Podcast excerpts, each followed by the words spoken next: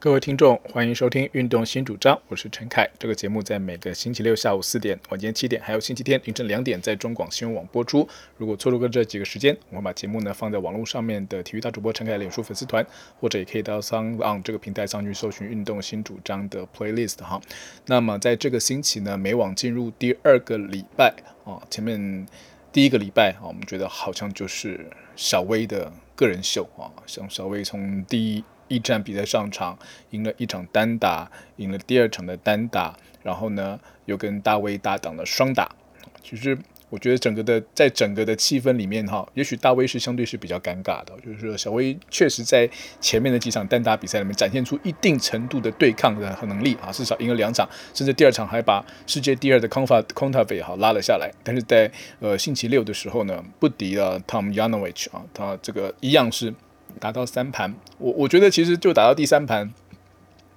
或者说小威的告别秀哈，打的不能用歹戏拖棚这个字来形容，但确实是我们没有想到小威会打这么久。他如果第一场就输了，因为看他所有大会的替他安排的退休仪式致敬啊，呃，找的特别来宾其实都是第一场，好，第一场因为没有把握他后面比赛。他一定可以晋级，或怎么样哈？网球比赛本来就是一单败淘汰制度，这样制度下面只能把所有的致敬的，然后说这个新闻能量或者说行销能量放在第一场，第二场又再赢了之后呢，大家开始笑想说啊，那是不是可以延续到第二个星期？但事实上是对小威，呃，已经四十岁的球员球员，哈，他从礼拜一到礼拜二，然后。呃，虽然都是打两盘三盘就还算可以，但是但是打到单打第三轮已经是打五天内的第四场出赛了，再加还加上双打嘛，哈，这样子，所以最后还要打到三盘啊，很明显第三盘的力气有点下降哦，这是一个没办法的事情哈，就是我们常常就说一个选手有技术没有体力，他没有办法在呃两个星期七七场比赛的大满贯赛里面哈能够拿到冠军。这个还让我想到另外一件事情，就是在上个星期，后来呃，因为小威看起来是没有办法追上 Margaret Court 二十四座大满贯冠军了哈。Margaret Court 呃 Court 老太太现在今年已经八十几岁了，然后呢，在他小威输球之后呢，还又接受了访问，而且说呃，我很尊敬小威，但是我觉得小威可能不是很尊敬我哦，就是说现在的选手现在就是有一点贵古铂今了，就他那个年代怎么样怎么样怎样哦。Margaret Court 讲了很多，就是有关于。呃，一开始在 AD 呃 WTA 五十年前刚刚开始起来的时候的选手的辛苦的过程，的确是如此哈、当时的比赛是不固定的，啊，薪水很少，所以你不可能有教练，选手都要自己去移动。然后今天不像今天一个团队，除了教练，还有 trainer trainer，还有防护员，还有心理指导师什么。然后呃，搞不好你有男朋友，或者你有老公哈，你有小孩啊，全家一家大一家子大小跟你一起旅行，反正只要你的。负担得起旅费的话，这都没有问题哈。就说现在的环境这么好，当年我 m a r k e r 说，我当年打职业网球一度是退休的，为什么？因为我实在是太想家了哈，我没有办法。就是说，一下子就跟家人分别十个月，然后我就孤独一个人在打球。那个时间段，我们是不可能让家人跟我们一起旅行的，所以他就，呃，就那个年代也没有什么心理治疗师啊，没有什么哈，就是提到说那个年代的打球选手更辛苦，那种苦是你们现在这些选手所不清、所不知道的。那我我就要觉得说，这个倒不见得是不知道，因为 Margaret Court 指的是女子网球顶尖选手，对于女子网球大部分的选手。比如说两百名以外好了哈，就是一百名多名、两百名哈、两三百名，甚至你看到平常打 ITF 选手，这些选手一样也是要哦离乡离乡背井，一向自己去打球。他们请不起，当然请不起防护员，甚至请不起教练，都都都太太多了。教练也很贵的，还要负担教练的食宿，还要他的交通开销。很多人都是在手上就在想要不要请教练的时候，大家都在心里面想了很多，就是说。Margaret Court 所讲的那种情况，在今天的女子网球仍然非常常见，只是不会出现在世界排名前二十名、前十名这些选手，他们有能力可以负担，但是后面选手很多人都还没有负担。之前也提到说，在呃男子网球，呃也许世界排名一百名左右就可以收益可以两平啊，如果你不要请太贵的教练的话，女子网球可能要推到一百五甚至到两百啊，因为女子网球普遍来讲薪水是比较少啊，就是你知道坐飞机的机票不会因为不会因为你是男生还是女生。哦，机票的钱就不一样。啊，那个位置就是一个位置就是一个钱，哦，可是男子网球的奖金就是女子网球的一点五倍。基本上是这样这样算了，就就尤尤其一个，当然到了四大板块，大家说现在都是男女平权平等，可是事实上，男性选手可以选择打的赛事，ATP 的规模就是比 WTA 要大。啊，大而是大很多，所以他们的收入有差别，但是你这些旅行食宿的成本基本上是一样的，那你请教练也不会说女生请教练就比较便宜哈，所以他们更困难啊，所以 Margaret Court 所指的网女子网球现在，其实今天你不是说呃小威或许很久没有。这样的感觉，可是你说女子网球就不知道了吗？不会，我们都很清楚女子网球要怎么样打起来的。很多人是一支拍子，然后呃把老公跟家里甚至甚至不可能，甚至不敢去交男朋友，不敢去结婚生小孩什么，就是这样去打。都是那些我们看到这几年啊，可以选择人生的另外一条道路，当妈妈再回来，那都已经要到了，已经到一个 level 以上了哈，才有可能像像呃。追求同时追求人生的两个不同方向的成就哈，当成一个妈妈养一个孩子，把他拉拔大，同时又能拿到大满贯哈，这种情况是太少见太少见，所以我觉得 Margaret Court 这样批评其实不是不是特别有道理哈，就针对那些顶尖选手做批评，那些顶尖顶尖选手里面也也是苦也是苦出来的啊，只只是说他们现在不是了，但你说他们不知道怎么叫苦吗？哦，你看看小威大小威当年两个小孩的那个王者理查里面拍的，他们当年被排挤哈，连练球的地方都没有哈，连教练都找不到的情况，他们怎么会不知道呢？知道得很清楚啊。对小威来跟大小威姐妹哈，我觉得在整个的今年已经把所有的荣耀都给了小威了，但是可能我们欠稍微欠缺对大威一点肯定。在今年的比赛美网比赛里面，大威也拿到一张单打的外卡，可是第一轮就输掉了，而且输的差距有点大，呃。我我会觉得大威还比小威大了快两岁，他现在四十二岁。那当小威今天在利用知名的媒体说他要走向人生另外一个阶段，就是说要退休的意思的时候呢，大威其实是有点尴尬。为什么？因为他没有结婚，他也没有小孩，他也没有弄什么新创。就是说，在相对这些呃所有里面啊来讲啊，小威讲的退休的理由就是我我他认为他。他还是热爱网球，但他没有办法同时做好当选手跟当妈妈这两件事情，他觉得没有办法，所以他只能选择一个，就是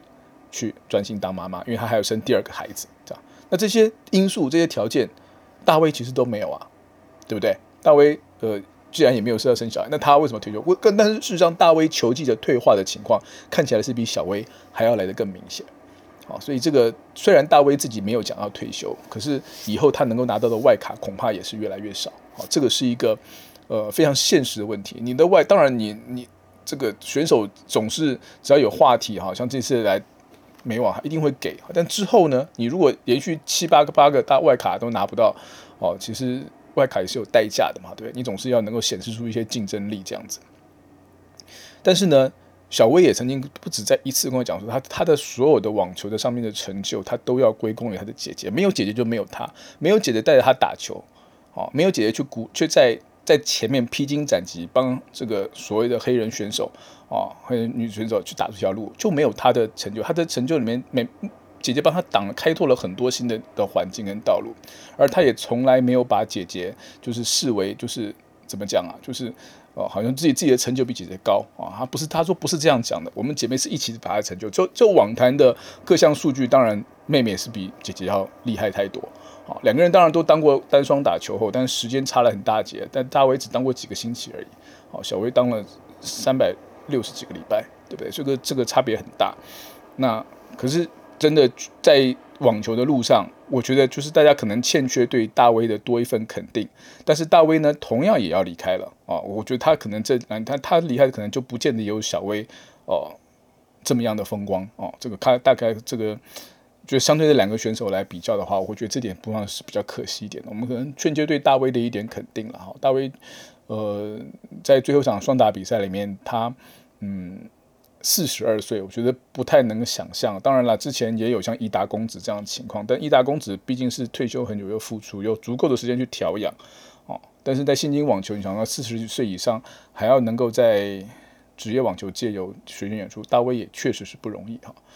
只是可惜他可能没有像我，我不知道啦，哦，可能没有像小威这样子一个荣耀的退休仪式哈。这个是相对比较的。那另外。谈到的就是 Margaret Court 在讲到这个小威廉斯的时候，其实他又因为我想 Margaret Court 一直是一个在现在网坛界里、网球界里面一个比较尴尬的人物了哈。就是他他在网球界成就二十四座大满贯没有问题。他还说他说当年我们很苦，但是你知道当年的大满贯跟今天不太一样。今天大满贯要打满七场，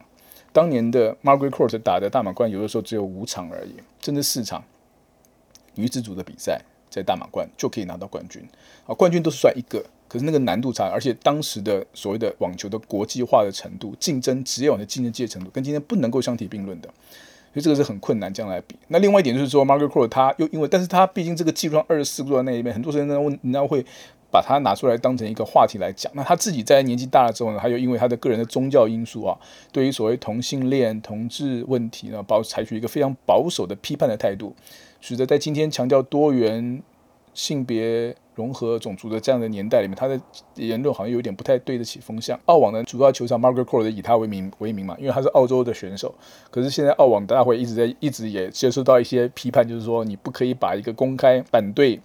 性别平等的，不管他的网球成就多高，你都不应该把他的名字挂在那边。一直有选手要抗议，就是这个这个是一点压力存在了。呃，看完了小威的告别秀之后，第二个第二个礼拜，我们可能会关心那些或许我们还觉得有听过的选手继续比赛。Rafael Nadal 输给了美国选手 TF。我常常觉得，因为我说三巨头也好，四巨头也好，年代这个太久，我们对于那些没有到三巨头这个地位的啊，所谓的二线选手啊，我们大家都欠缺一点尊敬。因为每次比赛，我只要知道，哎呀，我们只知道最后我们就是看。Roger Federer 跟 Nadal 或者是 Djokovic 谁要来打冠军赛嘛，对不对？其他的选手都是他们的配角，都是他们趁你都送菜的，都是上去就是跟他们什么时候打哦，就是没有对他们可能不太了解哈。就是说，所以你看到今年刚刚提过，像 c o n t a v e 在女子网球界，他都达到世界第二了，结果大家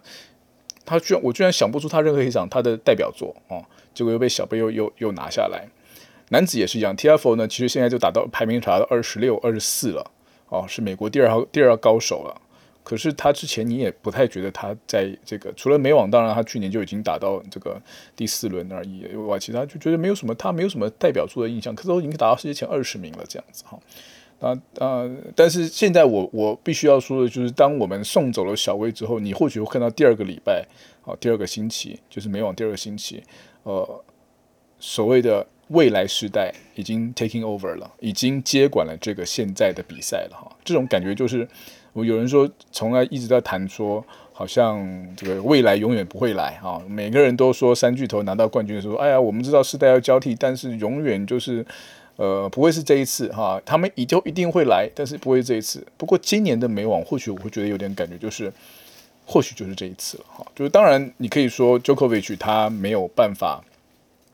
来打这次的美网，因为他个人坚持哈，他坚持他不要打疫苗，所以他不来打美网，不能入境美国，所以他不能来美美纽约哈，这是当然是他的选择哦。不过今年当然，所以三巨头那 Roger Federer 又持续在养伤，对不对？他现在听说听说他本来要 Lavros 的时候回来，九月美网结束，Lavros 要先回来，这种类似表演赛性的比赛给他打还蛮还蛮合适的这个复出的机会。然后他十月底他要打这个他的家乡哈瑞士的巴塞尔的呃公开赛，因为他是。自己的故乡的比赛嘛，哈，就是会会去打，我会觉得，哎，这个好像是个不错的行程。可是现在又有一点变化，变化是什么？变化就是 Federer，呃，膝盖好像有积水的麻烦，啊，所以 Rafa Alvarez 可能不会打，啊，那后面再看后面的这个巴塞尔要不要打。然后呢，Jokovic 倒是有一点好消息，他个人身体是健康的，但他今年错过了澳网，又错过了美网，他只打了两个大满贯赛，拿到一个大满贯冠军而已。那他明年呢？听说目前呢，现在澳洲国政府似乎要对入境的政策再一步的松绑，所以明年的澳网他有机会再去打了。哈，那当然他明年的时候才三十五岁，就理论上来讲，哈，Jokovic 就回来了，情况可能不太一样。但是也不是说现在在今年，所以所谓的三巨头哈，现在大家把这个目标，以前都三个人麦克风可以赌三个人，就今年就只能赌一个，呃，Rafael Nadal，而且 Nadal 今年状况一直真的是不是太好啊，前面两轮都是先丢一盘，然后连拿三盘，对 Fognini 也输，连对那个快两百名的土方领辉还有 Rinko 哦也也输也输了一盘，状况真的不是很理想。然后呢，对 TFO 打 TFO 这个年轻小伙子，二十四岁啊，全场就是跑来跑去，他不怕 Nadal 掉。也不怕纳达尔冲啊，他就是一直跟着死守到底啊，每一个球都去跑，跑到最后纳达尔自己状况也不好没力，结果四盘比赛就输掉了哈。呃第四盘的状况明显在后半时间是掉下来。那但他打了也的确就像纳达尔他在赛后所讲的，他说呃要打网球需要体力，需要年轻，而这两个我都已经没有了。他已经很他很坦诚的面对这个现实，但是他并没有说他就要退休或怎么样，他是说那我再回去再去做呃检讨，再去改进哈。事实上，当年那个打不死的纳达尔那那只蛮牛，现在变成要被别人要打不死的对象，会有一点这样的差距存在。好，那确实也是到了纳达尔走了之后哈，我们就说剩下八强只剩下一个呃八强之前只剩下一个 Cilic 还拿过美网的冠军。就是说，结果等到 Cilic 也输给了 Alcatraz，Alcatraz 的时候呢，就是八强都是全新的组合了啊，有两个大满贯亚军啦，可是这个也就是在 Rude 跟 Berrettini 哈，也是这亚军，但是没有这八个人没有一个人拿过大满贯冠军，不要说是美网哦，就是说放放宽的放开，美网也没有打过，然后放宽到大满贯赛他们也没拿过冠军啊，Cilic 也输掉比赛。那我想在录音的时候呢，其实也才打到了。呃，四强战而已哈，所以后面可能还有很多很多变数。但是就像赛前今年每家媒媒体预测的，就是今年的美网哈，正是为这个世代交替。我们先来讲，就是当然一个是冠军，一个是球王，好，两个目标。那冠军部分。这八个人没有人拿过大满贯冠军，所以一定会有一个新科大满贯冠军出来。这是美网连续第三年了。美网身为整个的网球赛最后一项大满贯，第四大满贯赛最后一场。有人说，经过一整年的比赛跟消耗跟折磨之后呢，美网会出现很多冷门。那我我自己其实我不是很能够接受这种说法，因为我觉得每次都这样讲，好像冷门都是很正常。你看比如说你说嘛哈，比如像澳网，大家说澳网，澳网一年刚开始打。好，大家刚过经过一年冬训调整，还没有进入状况，所以冷门特别多，对不对？是澳网，所以澳网冷门特别多。然后你再看到，刚过了几个月哈，到了美网，美洲绕了一圈印第印第安泉跟迈阿密之后，回到来打法网。好，前面有罗马，有马德里，怎么样？哦，红土，红土是四大赛事里面哈，这个红土比赛比较少啊，然后红土的打的形态也不太一样，所以一般选手如果不是很擅长红土的，很容易会出状况。啊，所以呢，法网的比赛呢，冷门特别多，啊，这个冷门也很多了。啊，温布敦，温布敦冷门倒是不是特别那么多，不，温布敦是因为它是草地，啊，草地是一年这个所有的比赛里面是最少的，啊，会打红土的已经不多，会打草地的更少，所以温布敦出冷门呢也很多，那。那最后再加美网，美网最后一年，每年打到最后面，大家都累了嘛，哈，有的累的，有的受伤，有人怎么样，状况起起伏伏，到最后面，呃，到下半年的唯一一个大满贯赛事，哦，打到这个时候呢，大家强弩之末，哦，所以冷门特别多。那你讲了半讲来讲去，大满贯冷门就特别多嘛，所以我我反而是这样觉得说，倒不要这样这样讲下去，真的没有什么没没冷门的比赛。事实上，网球比赛有这种个人项目，哈，个人项目里面，个人运动啊，网球又是一个非常的着重个人的英雄主义跟表现的运动里面，它本来就有比较多的不确定性哦，你在你出事出问题的时候，你没有人可以帮你，你自己必须要解决问题。虽然大满贯是五盘三胜，但是那相对对体能要求更高。那这一次的比赛里面，我们就看到了，呃，我刚刚说就是，虽然纳达尔离开了，可是呢，the future is now，这是我要提的。现在看起来，这些年轻世代确实是可以接班了。哦，这几几在最后的八强这几场比赛内容，尤其是在刚刚前面一场，我看了。Alcaraz 跟呃 Jannik Sinner 的打完了八强战之后，哈，那场史诗般的历史级的，我想所有的外星都这样形容，epic 啊，历史级的美网战役，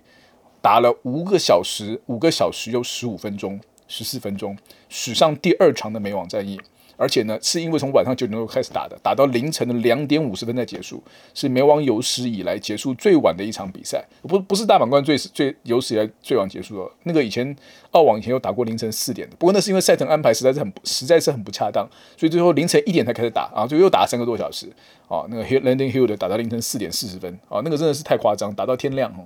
但是呢，正常来讲，他每晚是正常排，排到最后居然是九晚上九点多比赛，打到凌晨快三点才结束。哦，打了一场历史性的比赛，打了一场五盘大战。那 Alharas 呢？前一天前应该说两天前吧，他在跟 Cilic 的比赛才打到凌晨两点二十三分，他可以说是。纽约的夜王了，哎呀不得了啊！只要他越夜越嗨，越越越厉害，而且他确实也在这次比赛里面，他虽然是碰到这种夜间赛事的不利情况，有人觉得夜间赛事是不利的，就是说按照人的生理时钟啊，晚上九点十点就要睡啦，对不对？就是就是要好好休息啊，明天早睡早起迎接美好的早晨跟未来阳光嘛，对不对？可是现在美网不一样，美网从一九七五年开始设立所谓的 night session 之后，就呃特别安排两场比赛给所有的上班族、工人啊，这个受薪阶级下班之后有机会可以去，所以就跟棒球打晚上一样，网球也要打晚上，把本来是白天打比赛变成晚上打比赛。这个这个半世纪的比赛，这个半世纪的传统在 Alcaraz 身上是发挥的淋漓尽致。他这年每年都排在晚场，而且都排在晚上九点、十点才开始打，一路打到凌晨一点、两点，甚至快三点，他都没问题。而且呢，年轻人这是没有在怕的。年轻人真的就是年轻人。我们常常这样讲说，好像年轻人没有经验，但是他的体力啊，就是无穷无尽，发挥不完哈。在这场比赛有充分的展现。未来就是现在哈。为什么会这样讲？因为呃，虽然说三巨头里面有只有 Adele 在十六强落败哈，当然没有人进到八强，是二零零五年以来的第二次啊。还有上次二零二零年，就是说这这几年来，他们就算不拿冠军，他们至少有一个人进八强。哦，这个每次大满贯赛事你都是可以预料的这个戏码，好，至少有一个人进八强。除了二零二零年那是疫情有影响之外，而且那时候 Federer 在养伤之外，没有人进八强。对，然后就是这这那一次那一次就是这个还有这个 Djokovic 他呃乱把乱乱挥拍的打到打到线审，然后就被被判失格退赛之外。其实这一次才真的在意义上来讲，或者你说，哎，真的是他们没有进八强，那那是在交替了吗？是在交替了，交替给谁呢？今年的八强的选手里面，没有人选手年纪超过二十七岁，最老就二十七岁啊。那 Berrettini 呃，就是 Kyrgios 呃 Kyrgios 啊，他就是 Nick Krios 然后他八强也输掉了，所以说这后面都是二十六岁以下的球球员了。而且呢，真的是二十六岁，说出来也不是很年轻的啦。好，但是你这次我们看到的，呃。八强选手们两位哈，是我觉得特别有感觉的，就是呃二十一岁的世界排名十三名的 Yannick Sinner，来自意大利的小将哈，今年他二十一岁。另外呢，现在已经打进四强，生涯第一个大满贯四强的，今年才十九岁的，哦、呃，来自西班牙的所谓的小蛮牛，下一个拿掉的 Carlitos Alcaraz 哈，就是这两位选手在。这一次的美网的八强赛里面正面碰头，而且打满了五盘。好像比赛的本身，你会觉得 Yannick Yannick 可能是相对于哦 Alcaraz 可能是一个比较全面的球员。可是 Alcaraz 他的所谓年轻啊，一两条腿就是。完全不知道什么叫疲累啊！打了五盘大战的比赛里面，居然还可以哦这样子到处的奔跑。像在前面的呃比赛里面呢，前面的两盘比赛里面，会真三盘比赛，你很明显的感觉到说，Alcaraz 是掌握了比赛的战争局势的。好、哦，他非常非常的呃笃信一个我们说一句老话，攻击就是最好的防守，而他的防守还真是最好的攻击。你也可以反过来这样说，因为他全场那些平常一般的选手啊、觉得不会跑的必死球。哦，那种高吊球也好，穿越球也好，打到后场的球也好，他或者往前吊小球，他没有一个球不拼命冲，冲到最后面去，呃，你会觉得 Jannik 他必须要去准备两三拍制胜球，不是只要打一个制胜球就好，一个 winner 没有用，一个 winner 他会救到，而且他还救进界内，你要连续的打，我打完这拍，这打完这拍正手拍，我要准备上网，准备他来穿越，哈、来穿越之后第二拍、第三拍你都要准备好，你可能要准备两三拍以上。哦，你要连续打两三拍，一个平常一个制胜球就可以搞定的 play，你可能要打两三个，你这一分才拿得下来。哈、哦，这是一个呃不可思议的比赛，就是看他在球场这样整个球场上奔跑，好，跳跃，哈，就觉得网球场变小了，他怎么什么球都救得到？哦，真的好像他在底线像马达一样来回冲来冲去，哦，打不死，哈、哦，就是这两个球员的抽球都非常稳健，抽球抽不死，到最后就两个人要互相来吊，哦，你要往前也好，放小球也好啊，穿越也好。他们的发球威力都不是特别的强，不是特别强大，那抽球抽不死，所以这场比赛变得很精彩，它变得很漫长。所以五盘比赛为什么要打到五个小时又十五分钟啊？就是这样子。那整场比赛流就觉得以他们那样的防守能量，我想今天就算是 Jokovic 真的也来报名，恐怕哦，人家说 Jokovic 号称魔鬼肌肉人，但是他们三十几岁的老人家不可能跟十几岁的小伙子这样来拼体能的。哦，拼到于是拼到第四盘，拼到第五盘。哈、哦，虽然我也觉得第五盘，呃，亚内克有很好的机会，他其实到第四盘就应该拿下来了。第五盘纯粹是有点到最后盘末点又是有点不太稳定。两边选手其实十几岁的选手在所谓的发球局的掌握，因为发球都不是特别好，所以发球局的掌握部分，哦，其实是整场比赛里面水准比较低落的地方。发球不是，但是如果发球水准很好，你又觉得网球很难看，因为啊，就发过去啊，啊就 ace 啊，或者是直接得分啊，那、啊、有什么好看？你看前面一场比赛里面，Krios 跟 Kachanov 的比赛哦，Krios 的发球局五十二秒就发完四个球了，他发球那个抛球特别准备动作特别短，一抛啾啊，一抛啾啾，最短的一局他连拿四分只花了四十七秒，每一球只花了不到十二秒就完成了。这还包括中间他走来走去哦，对不对？我这边第一发球区走完，我要发到到第二发球区发球，对不对？我还要走过去再发，他真的没有任何准备时间。那你会觉得那好像也有点无趣吧，对不对？网球这样看，如果都是一直 ace 的话，其实也还是蛮无聊的，是是很刺激归刺激，但是总是要有一些来回嘛，哈，比赛还要进入来回。但今天这场比赛来回又太多了，哈，多到一个觉得双方都已经到了。开火力重，怎么轰都轰不死，但是我要想办法赢球啊！这样的情况，那这个 Jannik 第四第五盘确实是错错过大好机会。他在第二盘跟第三盘的抢七局表现得非常的冷静哦，值得大输特输。但最后呢，他还是没有办法阻止 Alcaraz 走向球王之路哈。所以我将想想要利用呃这个时间，我想要回来去看看这两位选手成长的过程啊，跟大家简单的做一点介绍。那先讲年纪比较大的哈，呃，Yannick Sinner 哈，就是因为我觉得他的成长过程是，或者说他的网球发迹跟我们所一般所认识的选手不太一样。为什么我们今天觉得说他到这个位置有机会哦，真正成为下一个世代主宰者？不是因为只有他年轻，而是因为他成长的过程确实跟一般选手不同。怎么个不同法呢？Yannick 的他是二零零一年八月十六号出生的哈啊，插句题外话，他跟这个我们台湾的曾俊欣啊，其实年纪非常接近。他八月十六号生，曾峻欣八月八号出生，两个人生日只差八天而已，几乎是同时间出生。那他两个人也都才刚满二十一岁啊。他是出生在意大利的北意大利北边，哈，他是山区啊小镇，所以呢，他小的时候呢，他玩过滑雪，他也踢过足球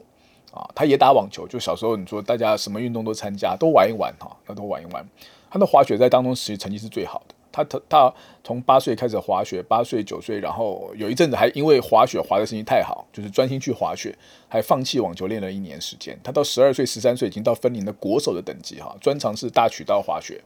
啊，非常厉害。可是他说后来他自己要求他要放弃滑雪，他要来专心的打网球。为什么呢？他说他因为因为他觉得滑雪是一项没有不能容错的运动，就说你在那个，因为他从高速往下滑非常刺激。但是呢，你一出错，你就是跌倒哇，或者是呃重心跑掉啊，就但是你还是要继续滑完嘛。但是你就知道这个比赛就结束，非常短。但是呢，呃，你的容错空间很小，那个所有的动作、下来的动作都要完美啊。那足球呢？足球也很好玩，但足球是一项团队运动。他说他希望参加一项个人，他自己能够多掌握一些比赛的状况，而不是像足球，所以他就来打网球哈。那他呃五六岁就接触网球，但是他真正就像我刚刚说的，他其实踢足球跟滑雪都有很好的成绩。他真正专心来打足踢打网球，是到他十三岁以后。好，这是已经是相对来讲，就是做所谓的专业训练，或者是真正把所有的心思放在网球里面。说实话，呃，算是比较晚。可是呢，也不见得糟糕，因为之前我们知道 Roger Federer 也说过，他就说 Federer 说以前有说过，他觉得 Yannick Cil 跟他很像啊。那 Yannick 是在意大利北边德语区的啊出生的小孩，Roger Federer 是在瑞士靠近德语那边的，他们都都都某种程度都有一定的德国的血统哈。Roger Federer 也是小时候什么都玩啊，玩桌球、玩网球、玩足球什么，他也是到十七岁以后，十六、十七岁开才开始专心打网球。但打了之后，马上成绩就非常好，哦，马上就一两年之后呢，就开始成为国际网坛天天。哈，Jannik 其实有这么一点点类似啊，就是说他他开始认真练网球一年时间以后，他就开始打未来赛事，不，他还不是打青少年赛事哦，他是打职业者一万五千美元的未来赛，好，在他刚满十四岁生日之后两个月就打了，当然没有打赢。不过这个的网球这样起步真的跟一般人的不太一样啊，就我们所知道的一般的选手了，小时候先去打，先练球嘛，打国内赛，国内赛打完打存钱去打 ITF，ITF 从五级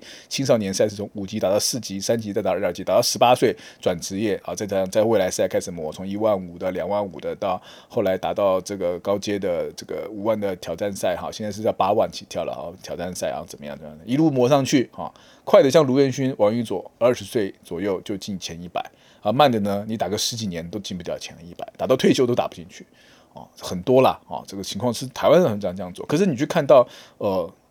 ，Yannick Senior 他的成长过程，他十三岁才认真开始打球，才决定把网球当成他的这个专业。他只打了一年之后呢，他就去报未来赛，还不是先报 ITF 的青少年赛事，他是先报职业的未来赛。啊，当然没有打赢，啊，但是呢。他再过了半年，他到二零一六年的一月份，他十四岁半的时候开始报报 ITF 青少年赛赛事。ITF 青少年赛事规定最低的年龄下限是十四岁到十八岁可以打 ITF 的赛事。好，那他就是等于是有一点好像还没开打 ITF ITF 业余赛事，就先行打职业的未来赛。而且在他的后来这几年为数不长的青少年的岁网球岁月里面，他常常是两个跳来跳去打的。他在二零一四一七年的四月份的时候拿到第一个 ITF 的冠军，这个冠军是一个四级赛冠军。我们知道说 IT ITF 的青少年赛事基本上是分成六级，有一二三四五级，啊，这个五个等级啊，积分不一样啊，积分不一样。然后呢，还有上面还有个 A 级，就是大满贯赛事，啊，跟他们的所有几个年终赛什么的，啊，就是 A 级。然后一二三四五，他有这六个等级。那他拿到是第四级，四级跟五级算是最低，算是比较低阶的哈，基本的赛事哈。那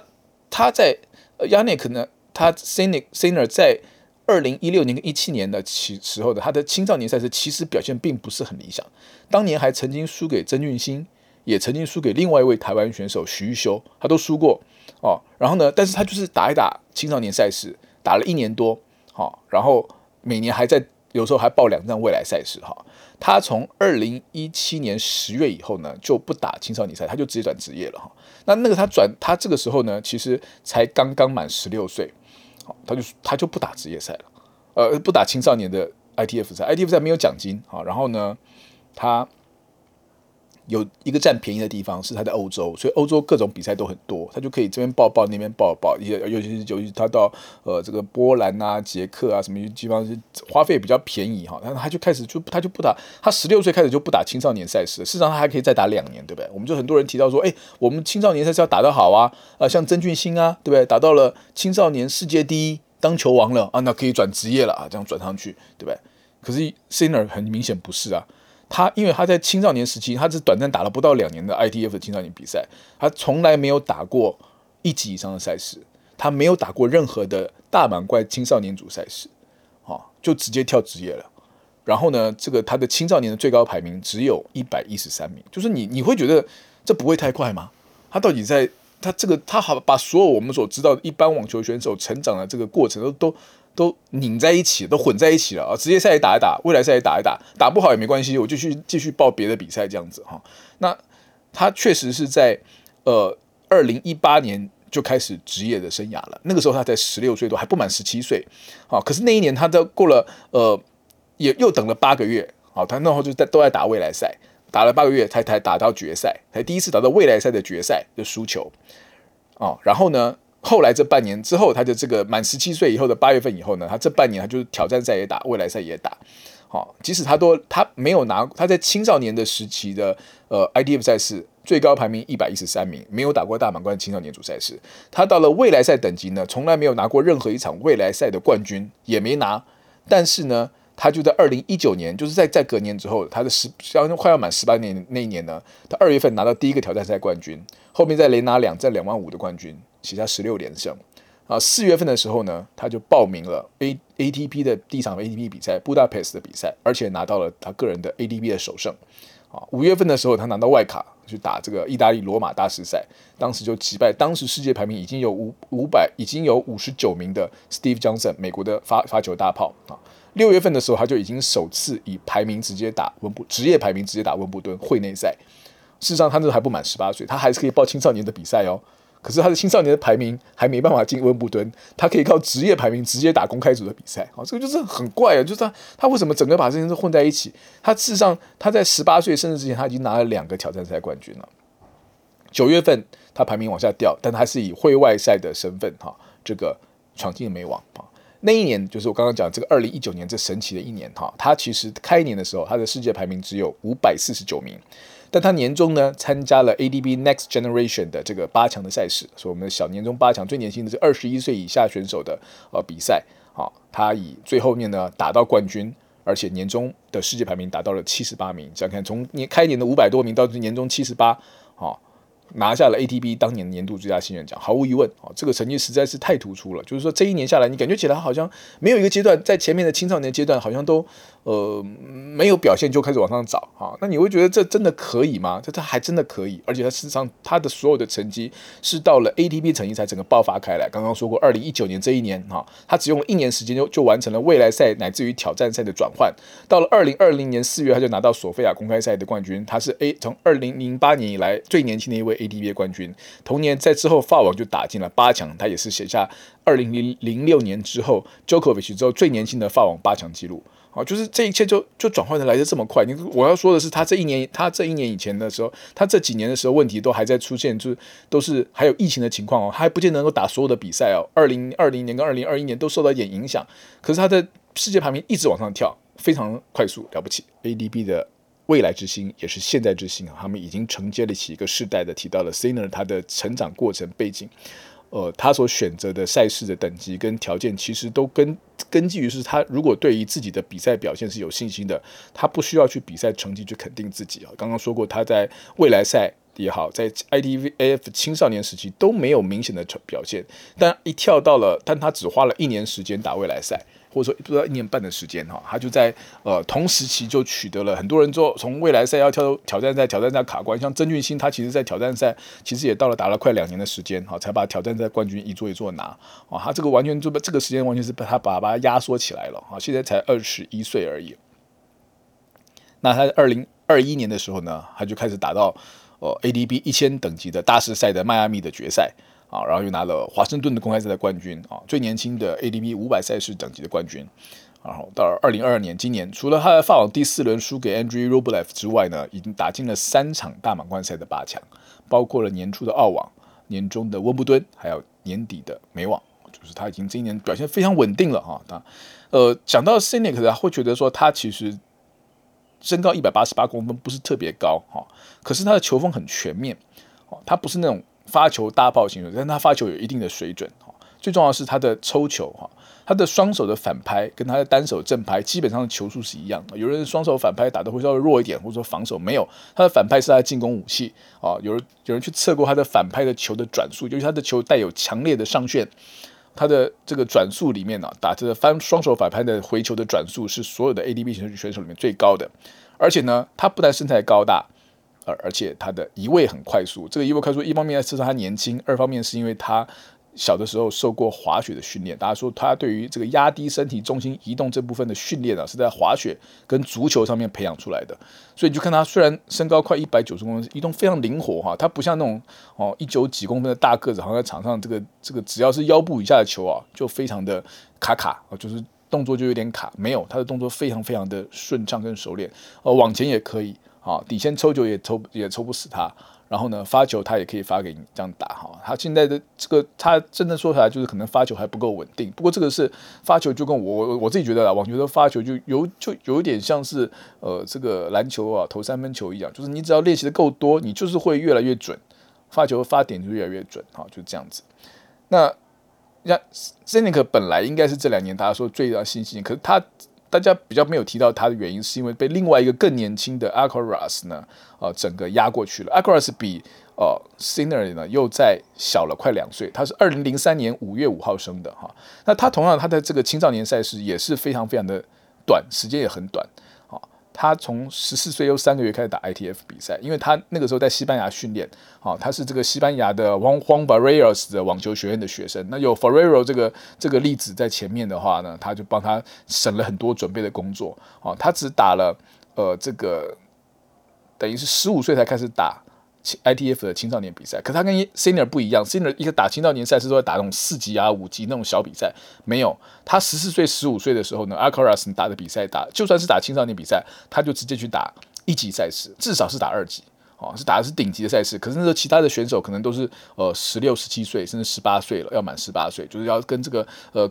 大他三岁以上的选手对抗，那么呢，他之前到他在二零一零一九年的时候，那个时候就是呃，Sinner 快速在职业网坛窜起的时候呢 a r c r a s 是有他就是有打呃这个大满贯的青少年组哈，他在二零一九年打了法网跟温布敦然后呢，温布顿还打到八强，但打完温布顿八强之后呢，他也就在二零一九年，他就也结束了他青少年生涯。二零二零年的时候呢，他其实还才不满十七岁，才十六岁多，哦，就是年初的时候就打 ATP 的里约公开赛，而且拿到他第一场的 ATP 生涯的胜利。再隔了一年，二零二一年，他就在直接拿到澳网以澳网以直接排名参赛，创下澳网最年轻的呃直接排名参赛选手的记录。好，年底呢，呃，美网第四轮打在 c i t i b u s c i t i b u s 呢。就是张德培跟山普拉斯之后最年轻打到美网第四轮的选手啊，然后最后他是打到八强，也是最年轻的成绩哈。就是这这一块，你看到这些选手从真正要打这个青少年组转换到职业比赛，我刚刚很详细的说，他们先从打，包括他们打挑战赛的时间，他们打 ATP 的时间，他们打 ATP 一千赛事的时间，都是很快的转换，都是在两年之内做出转换。哦，那阿卡尔斯呢，他年纪要更更年轻，他事实上打到今年到现在为止，他还不满二十岁哈。那呃，今年他。呃，还开始担任劳力士代言人了，就是劳力士上一个代言人是谁？大家知道谁吧？就是 Roger Federer 啊，对不对？Federer 只要一打完比赛，就是这个赶快就球袋里面掏一个手表就戴着哈，一路戴到这个赛后记者会都不会拿下来，随时就是拿手托腮，一定要让大家看到那个手表就是在他旁边这样子哈。呃，Alcaraz 呢，说实话了，Alcaraz 他的呃目前来讲他的身材长相他都没有那种 Roger Federer 那种贵族气质，我不知道大家讲讲大家理解，就是说，诶，这个我们也很喜欢 Nadal。我们也很喜欢 Djokovic，也很喜欢呃这个 Roger Federer。可是三三个人就形象来看的话，Feder 是最有哦所谓的贵族绅士气质的一位哈。那 Nadal 就是一个热情十足的小伙子哈。啊，但是他就不是那么像川崎。就是如果说网球是一项这个有钱贵族运动的话，那 Roger Federer 就是很好代表。相对来讲，你会觉得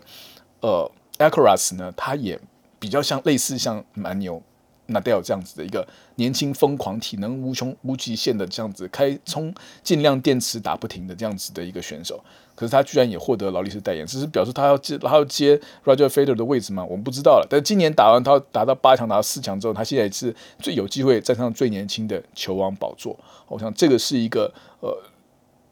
好像有点太快，但是如果来了，我们也不意外的感觉。那。Djokovic 就可以回来，但他回来，他必须要把自己准备的非常非常好，因为后面这个时代的 Sinner 也好，Alcaraz 也好，甚至这两位选手其实今年还可以打 ATP Generation Finals 这样他还是前两名，但他们大家都不会打了。曾俊欣目前是第八，哦，但曾俊欣的话呢，可能就只能打 Generation Finals，而那两位已经要在直接打大满贯冠军了。今天运动就到这边，这样这边，下回再见，拜拜。